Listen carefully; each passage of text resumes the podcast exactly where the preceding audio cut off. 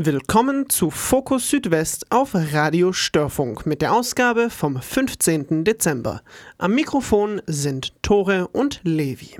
Im ersten Beitrag geht es um das Jazz Art Festival und im zweiten Beitrag um das Projekt Mitmachen Ehrensache. Doch zunächst einmal die Nachrichten. Stuttgart. Vor etwa vier Wochen wurde die Online-Plattform Report Antisemitism zur Meldung antisemitischer Vorfälle gestartet. Seitdem seien laut Angaben des Projektchefs Stefan Rumanseder bereits drei ernstzunehmende Vorfälle gemeldet worden. Es handelte sich um eine mutmaßliche antisemitische Pöbelei, eine Holocaustleugnung und eine Volksverhetzung.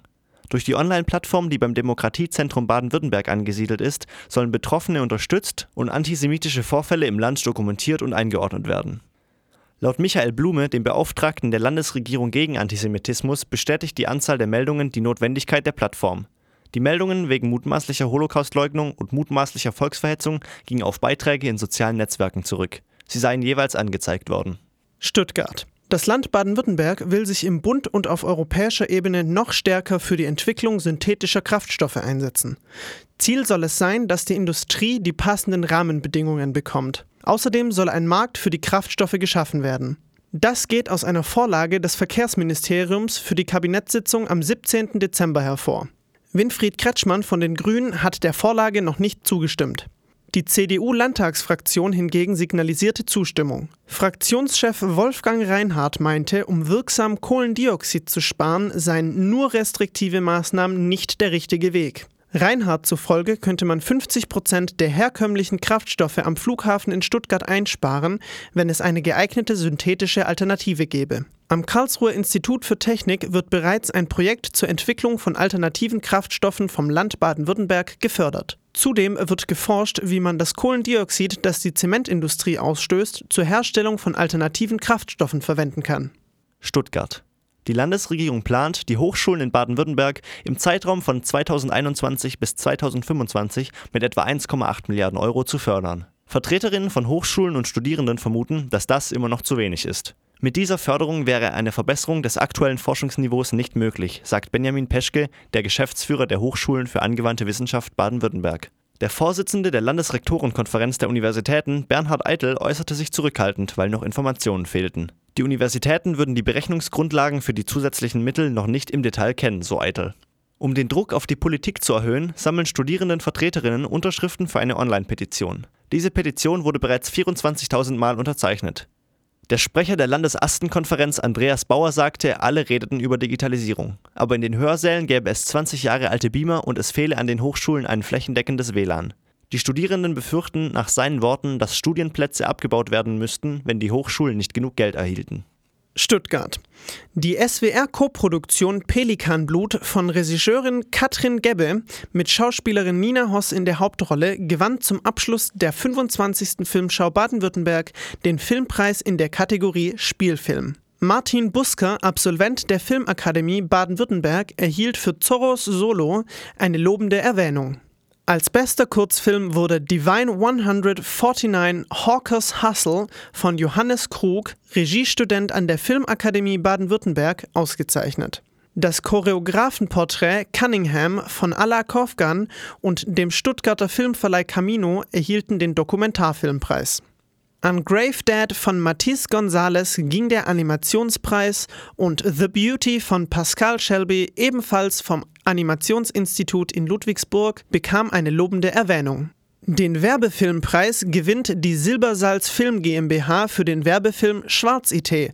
Bist du bereit für Großes? Mit je einer lobenden Erwähnung wurden die Werbespots der Woodblock Filmgesellschaft für den Werbefilm Playmobil, Finja und Florin bei den Meerjungfrauen und AV Medien Film und Fernsehen für Diakonisches Werk der Evangelischen Kirche in Württemberg e.V. bedacht. Dr. Karin Fritz, Inhaberin der Innenstadtkinos Stuttgart, wurde der diesjährige baden-württembergische Ehrenfilmpreis verliehen. Insgesamt wurden im Rahmen der 25. Landesfilmschau 23 Filmpreise im Gesamtwert von 15.000 Euro im Wettbewerb um den Filmpreis, den Jugendfilmpreis und den Partnerwettbewerben vergeben.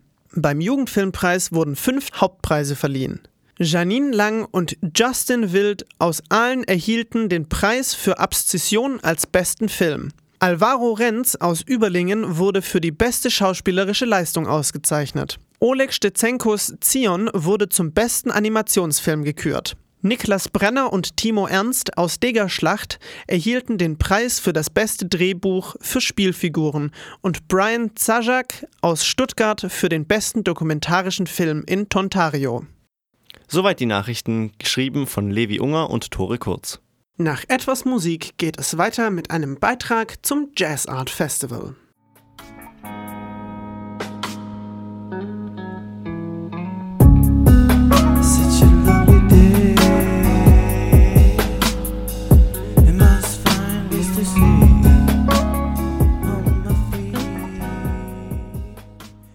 Zwischen dem 25. und 29. März 2020 werden in Schwäbisch Hall zum 14. Jazz Art Festival 35 Musikerinnen erwartet, die in neun Gruppierungen an fünf Abenden in der Haller Hospitalkirche zu hören sein werden.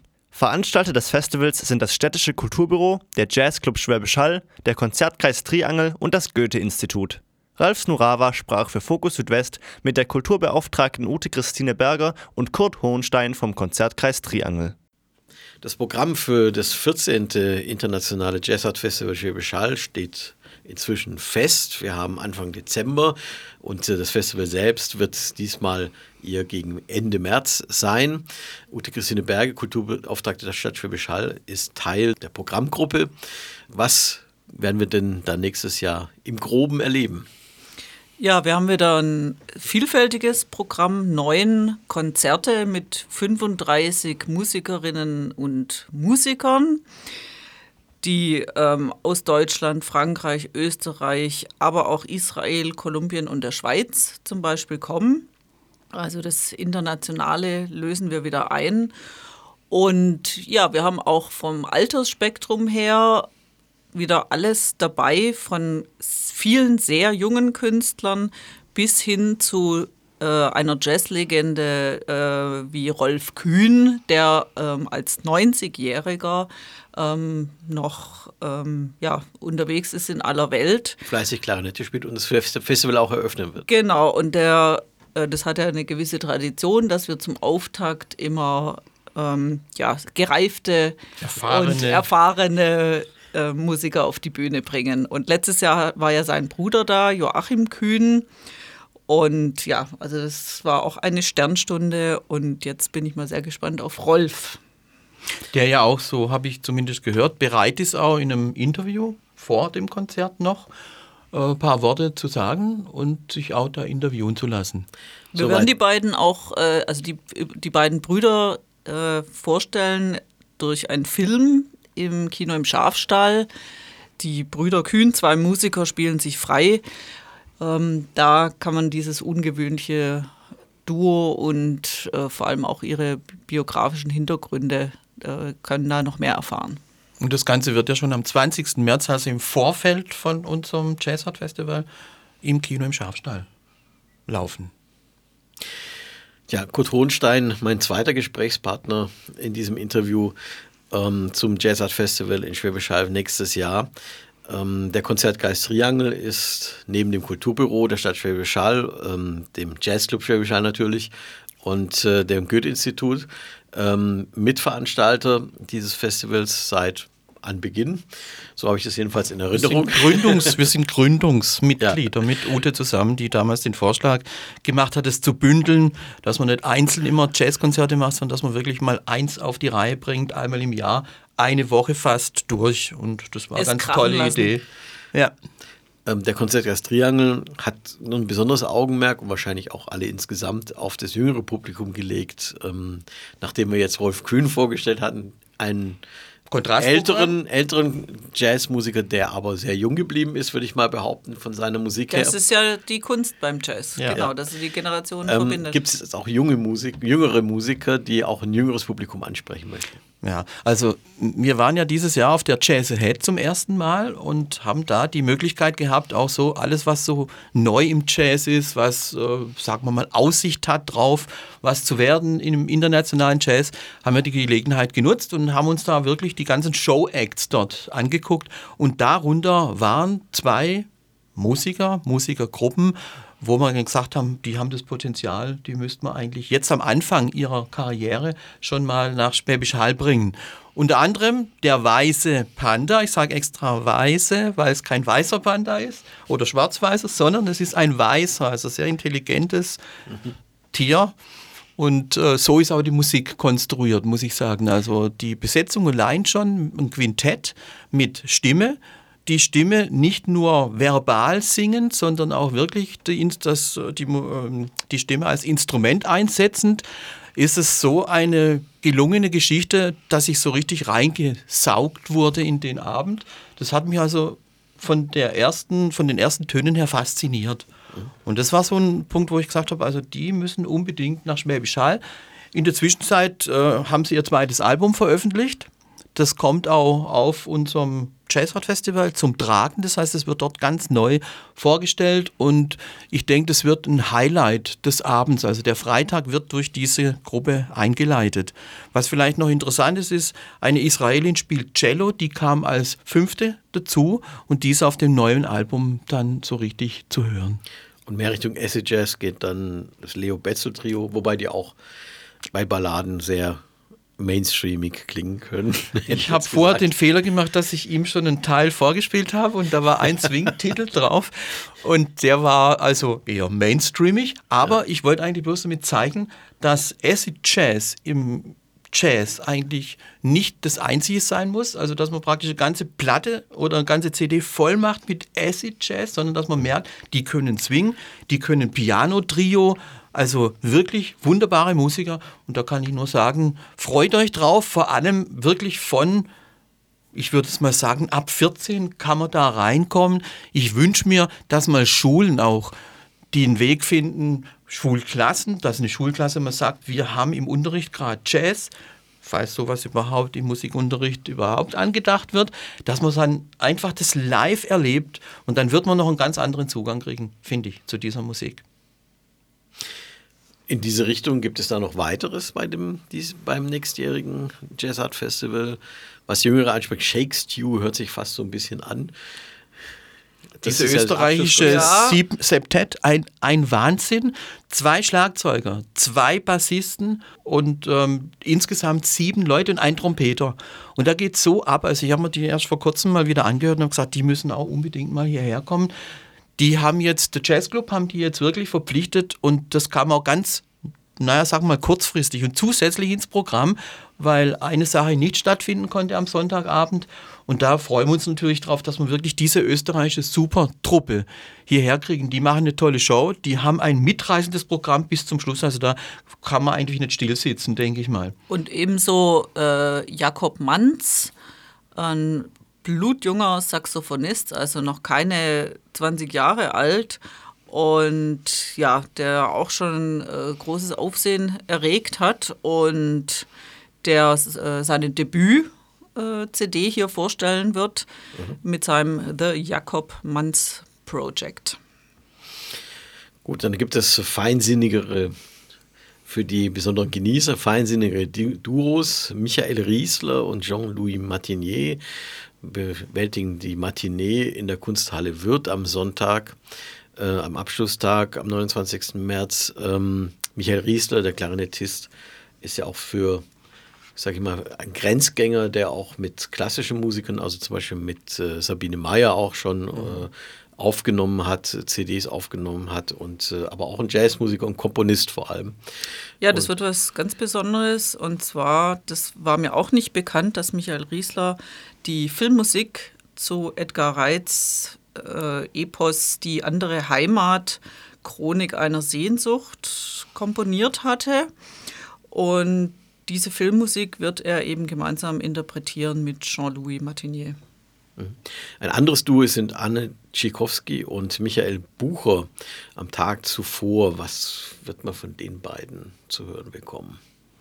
Ja, Anne Tschichowski ist ja Landesjazzpreisträgerin und ja, Jazzclub und Kulturbüro laden ja äh, immer die Landesjazzpreisträger ein. Von daher gab es da einen Draht. Und sie kommt eben mit äh, einem Zürcher Gitarristen, Michael Bucher, der auch Live Electronics einsetzt und äh, chromatische Harmonika spielt. Also das wird ähm, klingt auch sehr vielversprechend. Mhm. Und Sie werden dann konfrontiert klanglich oder an dem Abend, wie auch das Publikum natürlich, mit dem Louis Clavis Quartet. Das ist natürlich der Top-Act überhaupt. Also das ist einer der, na, sagen wir mal, international bekannten Leute, die auch als Klarinettisten bei ECM, ich glaube 15 Alben hat er in der Zwischenzeit veröffentlicht, also einer, der seit den 80er Jahren eigentlich schon unterwegs ist. Und ich habe auch zwei Alben auch noch aus der 80er Jahre Zeit en route, also hauptsächlich in Frankreich noch, aber in der Zwischenzeit ist er ja wirklich international renommiert und hat einen Namen und da freue ich mich ganz besonders drauf, dass man den auch mal hier in Schwäbisch Hall live erleben kann. Ja, sein neues Album Characters on a Wall ist inspiriert von Street Art, ist vielleicht auch ganz spannend. Äh, ein, äh Der war bestimmt in Schwäbisch Hall Hessental und hat dann gesehen, oh, Street Art. Genau. Und hat das Album nach dem dann komponiert. Und dann bleibt es nur noch einer übrig, letzten Endes, ähm, bei, bei der Vorstellung dessen, was es nächstes Jahr zu hören geben wird, Friedrich Köster. Und da steht die Verwandlung und ich stehe davor und wundere mich, was für eine Verwandlung. Das hat aber nichts mit Kafka, Kafka, zu tun. Also habe ich extra nachgefragt. Also mit Kafka hat es nichts zu tun. Die Verwandlung ist eher musikalisch, äh, denke ich, begründet, mhm. dass einfach diese vier Musiker sich so verwandeln oder das Instrument in äh, so vielen Tönen wandeln, dass man einfach sagen kann, das Ganze ist äh, was, wo sich immer wandelt und verwandelt in neue und interessante Geschichten. Ja, es wird äh, das neue Album Golden Age wird angekündigt, dass es äh, ein neues von Elektro-Sounds durchwirktes Soundgewand äh, geben wird.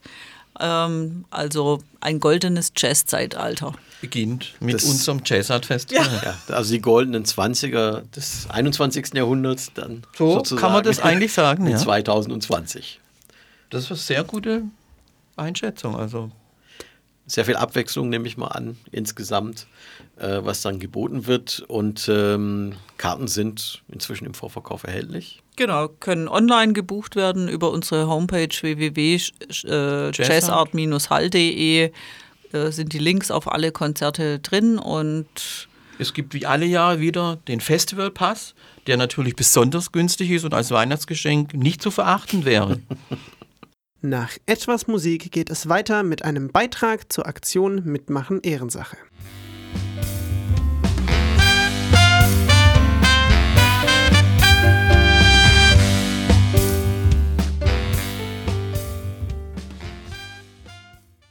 Am 5. Dezember fand zum 14. Mal im Kreis Schwäbisch Hall das Projekt Mitmachen Ehrensache statt.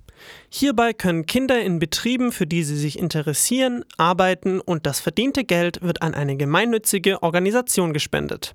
Tore Kurz sprach für Fokus Südwest mit Dietmar Winter, Referent für Jugendarbeit, über die Aktion.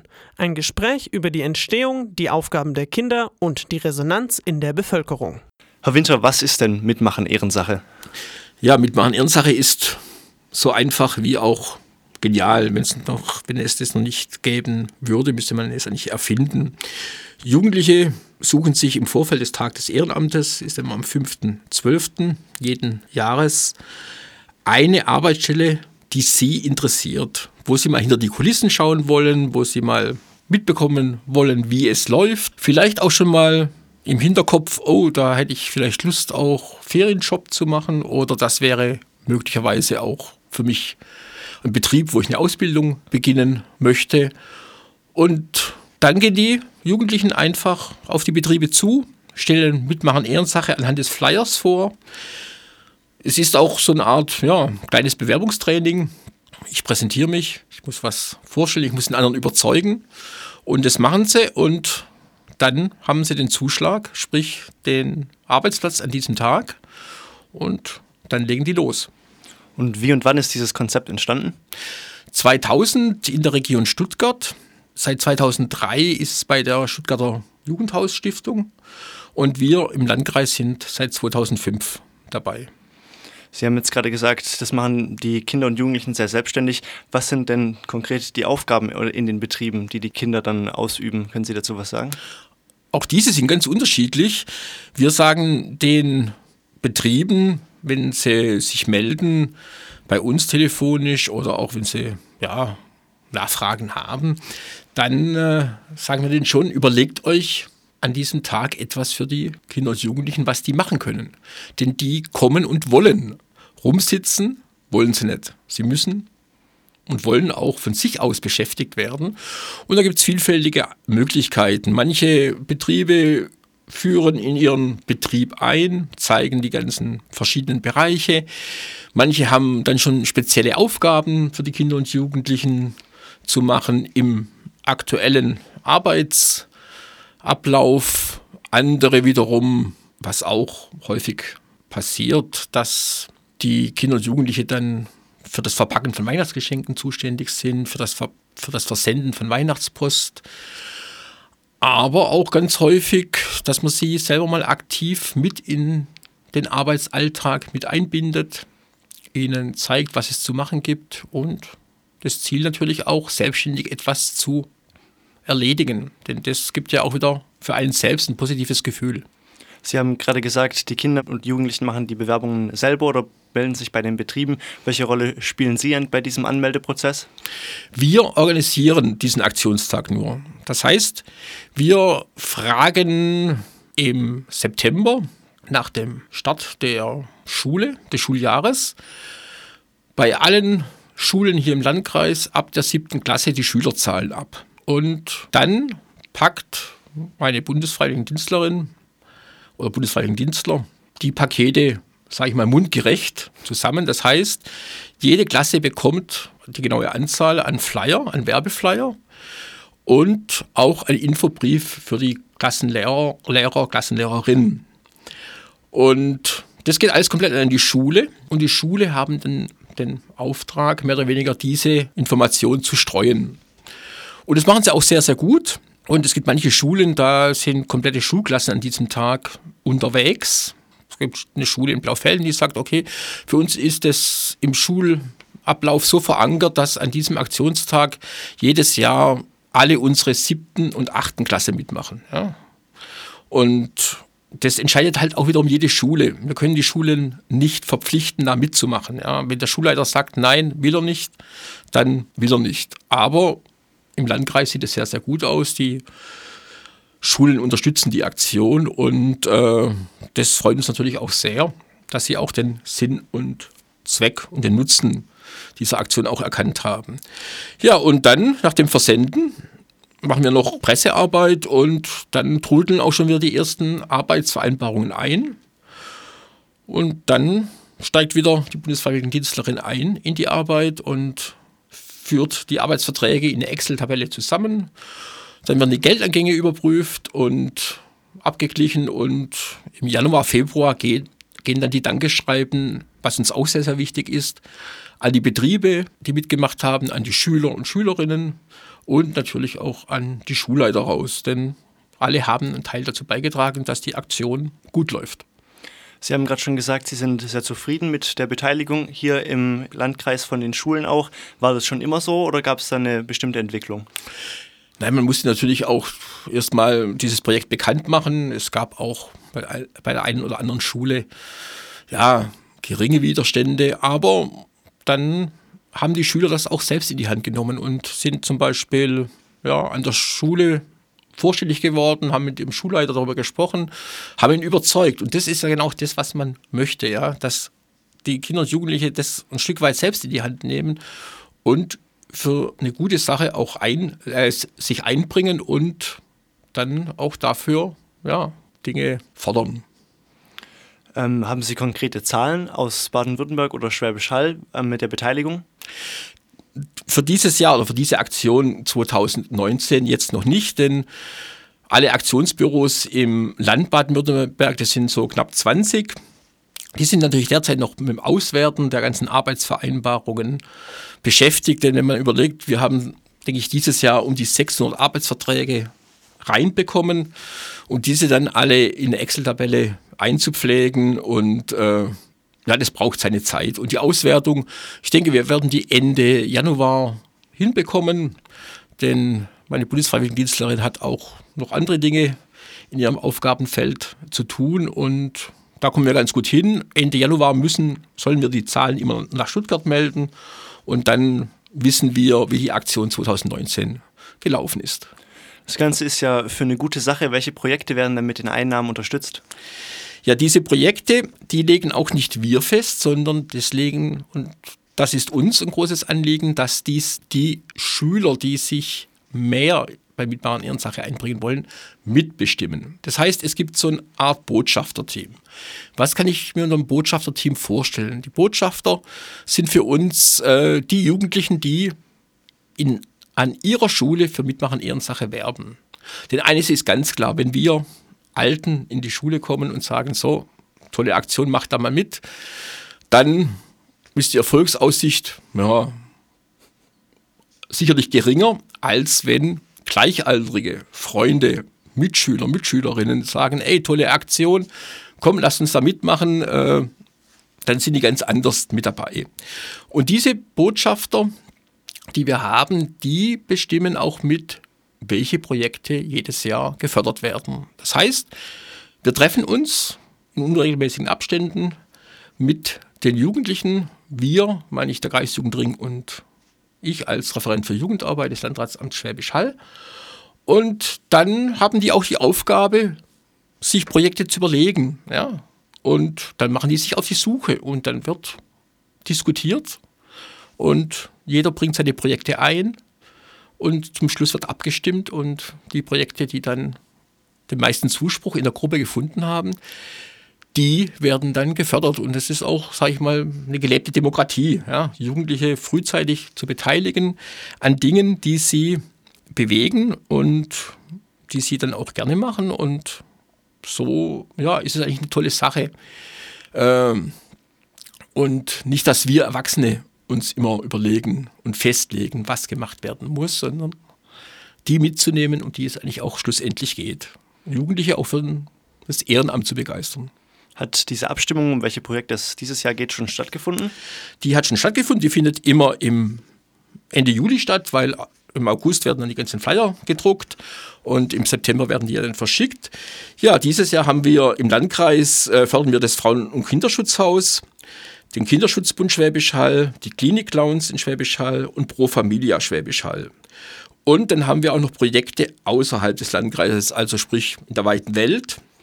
Und das ist dieses Jahr Aktion Kleiner Prinz, World Vision, Seed e.V. und Tierde Homes. Das okay. sind diese Projekte, die die Jugendlichen auch mitbestimmt und ausgesucht haben. Und ja, die einzigste Vorgabe ist, was man eigentlich so festgelegt hat, wir teilen den erzielten Einnahmebetrag gleich auf. Das heißt, 50 Prozent werden für Projekte im Landkreis verwendet, die Kinder und Jugendlichen dann zugutekommen und 50 Prozent gehen in die weite Welt. Gibt es noch irgendwas, was Sie den Hörern mitgeben wollen, auch für die Aktion nächstes Jahr? Ja, also wenn unter den Hörern welche Arbeitgeber sind, dann würden wir uns sehr freuen, wenn Sie falls Sie bisher noch nicht beim Mitmachen Ihrer Sache mitgemacht haben, nächstes Jahr da einsteigen. Wenn Sie weitere Informationen haben wollen, rufen Sie einfach kurz an. Im Landratsamt Dietmar Winter, Referent für Jugendarbeit, Telefon 0791 755 7568. Wenn man sich noch einen Einblick äh, in die gesamte Aktion von Mitmachen Ehrensache machen möchte, dann kann man einfach mal auf die Homepage gehen von mitmachenehrensache.de und wenn man sich mal so durchklickt, dann sieht man auch die verschiedenen Aktionsbüros. Und wir haben für dieses Jahr wieder eine Bilderstrecke zusammengestellt. Wir waren in verschiedenen Betrieben, die wir uns angeschaut haben. Denn es ist schon ganz spannend, in welche Betriebe oder Einrichtungen denn sich die Kinder und Jugendliche auch entscheiden. Ja. Manche gehen gerne in Kindergärten, manche waren in Hotels, manche waren in bei den Stadtwerken, manche bei Großfirmen, manche bei Kleinfirmen. Also unheimlich spannend man kriegt dann eine ganze Bandbreite mit und diese Bilderstrecke, wie gesagt, auf der Homepage von mitmachenehrensache.de, Aktionsbüro Schwäbisch Hall, zeigt die ganzen Jugendlichen bei ihrer Tätigkeit. Und das ist eigentlich was Schönes und uns freut es immer sehr, dass die Jugendlichen sich da gerne einbringen, mit Freude dabei sind und auch viele die nächsten Jahre wieder mit dabei sind. Soweit Dietmar Winter zur Aktion Mitmachen Ehrensache. Das war Fokus Südwest mit der Ausgabe vom 15. Dezember auf Radio Störfunk. Redaktion und Moderation Ralf Snurava, Tore Kurz und Levi Unger. Alle Meldungen zum Nachlesen und alle Beiträge zum Nachhören findet ihr auf www.störfunk.de.